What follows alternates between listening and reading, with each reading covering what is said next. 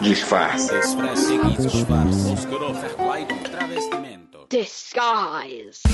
Oi, aqui é a Camila Cabete e eu tô aqui nesse episódio especial.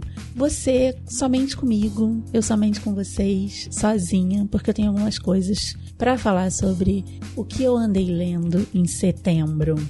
Esse mês eu fui uma mulher sertaneja da tradicional família brasileira, apaixonada por um primo boiadeiro. Fui uma menina negra do sul dos Estados Unidos, cercada de pobreza e preconceito. Me transformei numa italiana napolitana de 50 anos, com filhas adultas e professora universitária.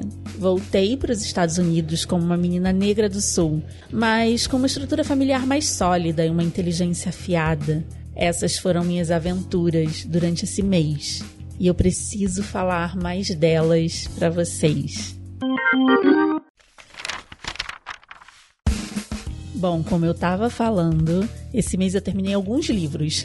Isso acontece comigo. Quando eu tô meio louca da cabeça ou muito ansiosa, eu consigo afundar na literatura, sabe? Eu até criei no Instagram uma hashtag chamada hashtag a literatura cura, porque a literatura tem esse poder em mim, a de curar mesmo, sabe? Eu não tô me desfazendo da dor das pessoas que precisam de remédio para ansiedade, depressão. Eu não sou um caso patológico que chegue a esse ponto. Então, eu consigo controlar com a literatura. Então, esse mês eu terminei alguns livros. O primeiro deles foi O 15, da Raquel de Queiroz, que, pasme, eu nunca tinha lido nada dela. Mas me interessei muito pela história da autora, que escreveu esse livro antes de completar 20 anos, e ninguém acreditava que ela tinha sido a autora, a autoria tinha sido dela mesmo. Bom, é muito bem escrito, mas, né, uma mulher branca do tempo dela. Preconceituosa pra caraca. E isso me chocou um pouco. Valeu porque não dá para apagar nossa história. E nem devemos. A história, ela retrata bem a seca, a vida de uma família de retirantes, em paralelo à família dona de terra que consegue ir para a cidade nesse período, aguardando a volta das chuvas, né? Bom, valeu a leitura. Esse eu li em e-book. Bom, depois do 15, eu fui na minha estante de São Paulo dar uma olhada. Eu fui assinante de clubes de assinatura por muito tempo e, como geralmente acontece, não conseguimos nunca dar vazão aos livros que chegam. Por isso, eu tenho muitos livros na estante que ainda não li. Foi aí que bati o olho no livro O Olho Mais Azul, da Toni Morrison. É uma escritora negra estadunidense, primeira mulher negra a ganhar o Nobel de Literatura, tá bom para você? Quer mais motivos para ler essa mulher foda? O livro é maravilhoso, tocante, dramático. Conta pelo ponto de vista de uma menina negra que sonha em ser bonita, com pele clara e olhos azuis. Que experiência ler essa autora. Eu tive dificuldade em fechar o livro e colocar de volta na estante. Eu tenho isso, gente. Eu fico apegada. a mesma dificuldade que eu tive de botar o livro de volta na estante ao ler A Filha Perdida da Helena Ferrante. Um livrinho curto dessa misteriosa escritora napolitana. Vocês sabem que ninguém sabe quem é Helena Ferrante, né? É um pseudônimo. Bom, já chegaram na identidade dela, mas as fãs, como eu, respeitamos a sua escolha de permanecer na obscuridade, sabe?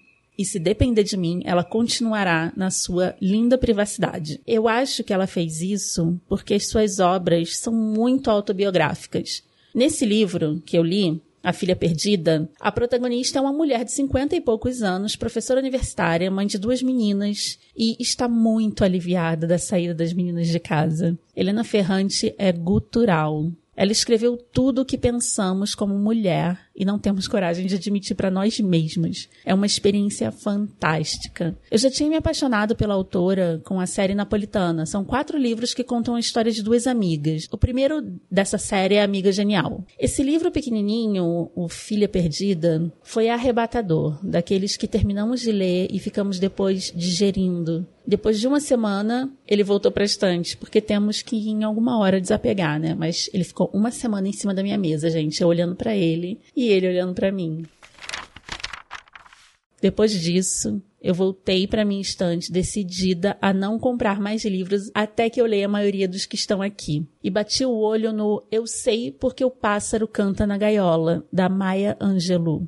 Mais uma mulher negra foda estadunidense falando da vida de uma família pelo ponto de vista da menina Marguerite. É super autobiográfica essa obra. Neste livro, já falamos de uma família negra mais poderosa, nos primórdios do surgimento da classe burguesa negra dos Estados Unidos. Mas, gente, que sensibilidade! Eu gargalhei em certos capítulos com a relação da Maya e com o irmão Bailey. É incrível. E eu morri de chorar em outros capítulos, com racismo, a dificuldade em ser uma mulher preta num país racista e desigual. Eu cheguei a economizar as últimas páginas, também é uma obra biográfica. E leiam, pelo amor da deusa, essa mulher é muito foda. E logo depois eu fui pesquisar mais sobre a vida dela e, nossa, me apaixonei ainda mais pela obra, sabe?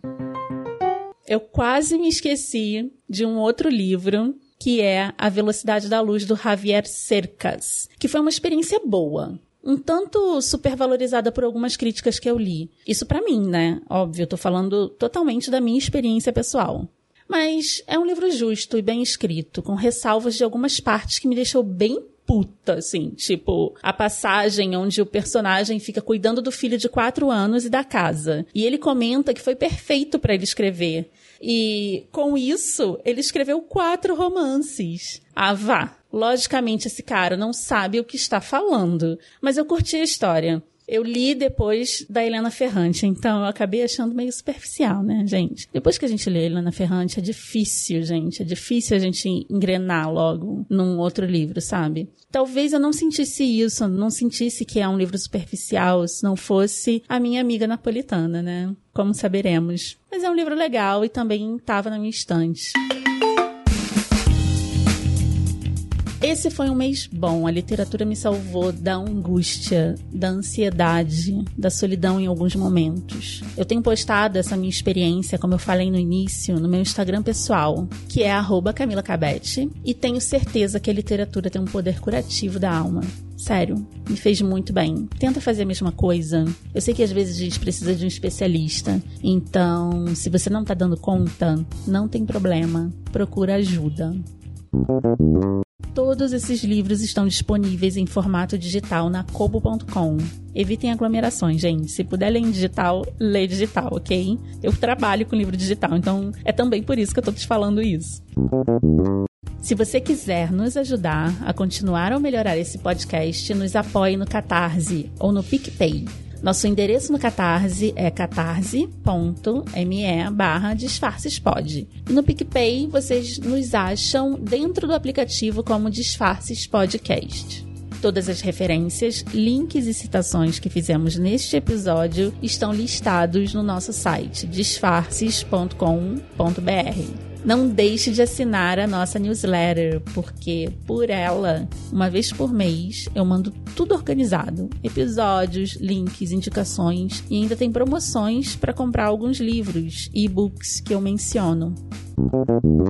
Fazemos parte da família Central 3.